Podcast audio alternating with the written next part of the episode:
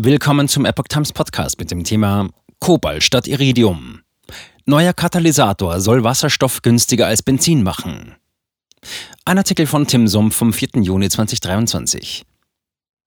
Autos, Heizungen, Industrie und Kraftwerke sollen zukünftig mit Wasserstoff betrieben werden. Bislang ist das Gas dafür jedoch zu teuer. Ein neuer Katalysator und sinkende Kosten können den Prozess beschleunigen. Vor den Küsten, auch den Deutschen, liegt ein scheinbar unendlicher Vorrat sauberer Energie im Verborgenen. Die Wasserstoffmonoxid, besser bekannt als H2O oder einfach Wasser. Nun brennt Wasser bekanntermaßen eher schlecht, Wasserstoff hingegen umso besser.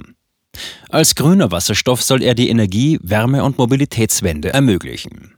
Damit dies gelingen kann, muss dieser jedoch erst aus dem Wasser abgespalten werden, was aufgrund der bisher eingesetzten Materialien wie Platin oder Iridium ein kostenintensives Unterfangen ist. Forschern um Di Chia Liu, leitender Chemiker der Argonne National Laboratory, ist es gelungen, diese Stoffe durch günstigere zu ersetzen. Bewährt sich ihre Erfindung in der Praxis, ebnet sie den Weg für weitgehend kohlenstofffreie Energieversorgung, Treib- und Rohstoffe. Hauptkostenfaktor beseitigen. Wasserstoff kann Fahrzeuge antreiben, wobei wiederum Wasser entsteht. Wasserstoff ist aber auch eine wichtige Chemikalie für viele industrielle Prozesse und gleichzeitig ein Rohstoff der chemischen Industrie. Hergestellt wird er mittels Elektrolyse, einem mehr als 100 Jahre alten Verfahren, welches Wasser in seine chemischen Bestandteile spaltet.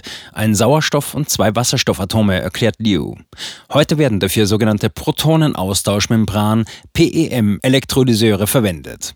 Andere Verfahren sind die Hochtemperatur, HTE-Elektrolyse bzw. die alkalische Elektrolyse, AEL, wobei jedes Verfahren seine Vorteile hat. Sowohl PEM als auch AEL arbeiten bei nahezu Raumtemperatur, allerdings ist die PEM-Technik toleranter gegenüber Leistungsschwankungen. Sie eignet sich daher besser für den Einsatz mit untersten Energiequellen wie Sonne und Wind. Andererseits benötigt sie separate Katalysatoren aus Platin und Iridium. Bei Preisen von mehreren tausend Euro pro Unze ist damit erzeugter Wasserstoff heute noch nicht wirtschaftlich. Gemeinsam mit Kollegen weiterer US-amerikanischer Laboratorien beschäftigte sich Liu mit diesen Katalysatoren. Statt Iridium griffen die Forscher auf Kobalt zurück. Zitat, wir haben versucht, einen kostengünstigen Anodenkatalysator für einen PEM-Elektrolyseur zu entwickeln, der Wasserstoff bei hohem Durchsatz und minimalem Energieverbrauch erzeugt, so Liu. Und weiter, durch die Verwendung des mit unserer Methode hergestellten Katalysators auf Kobaltbasis könnte man den Hauptengpass der Kosten für die Herstellung von sauberem Wasserstoff in einem Elektrolyseur beseitigen. Zitat Ende. Ein Drittel des Benzinpreises. Wichtig für die Verbesserung der Katalysatorleistung war das Verständnis auf atomarer Ebene, beschreiben die Forscher ihre Hauptarbeit. Mit Hilfe von Röntgenanalysen entschlüsselten sie schließlich kritische strukturelle Veränderungen, die im Katalysator unter Betriebsbedingungen auftreten. Weitere wichtige Merkmale erkannten sie mittels Elektronenmikroskopie. Zitat wir haben die atomare Struktur auf der Oberfläche des neuen Katalysators in verschiedenen Stadien der Vorbereitung abgebildet, sagte Tianguo Wen, ein Materialwissenschaftler aus Argonne. Zitat, unsere Ergebnisse zeigen einen vielversprechenden Weg auf, um Katalysatoren aus teuren Edelmetallen durch Elemente zu ersetzen, die viel günstiger und reichlicher vorhanden sind, ergänzte Liu.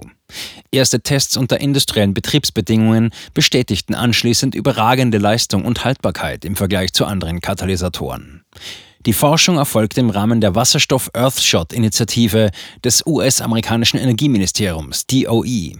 Sie hat zum Ziel, die Produktionskosten von grünem Wasserstoff innerhalb eines Jahrzehnts auf einen Dollar pro Kilogramm zu senken. Bezogen auf den Energiegehalt entspricht das etwa einem Drittel des Benzinpreises.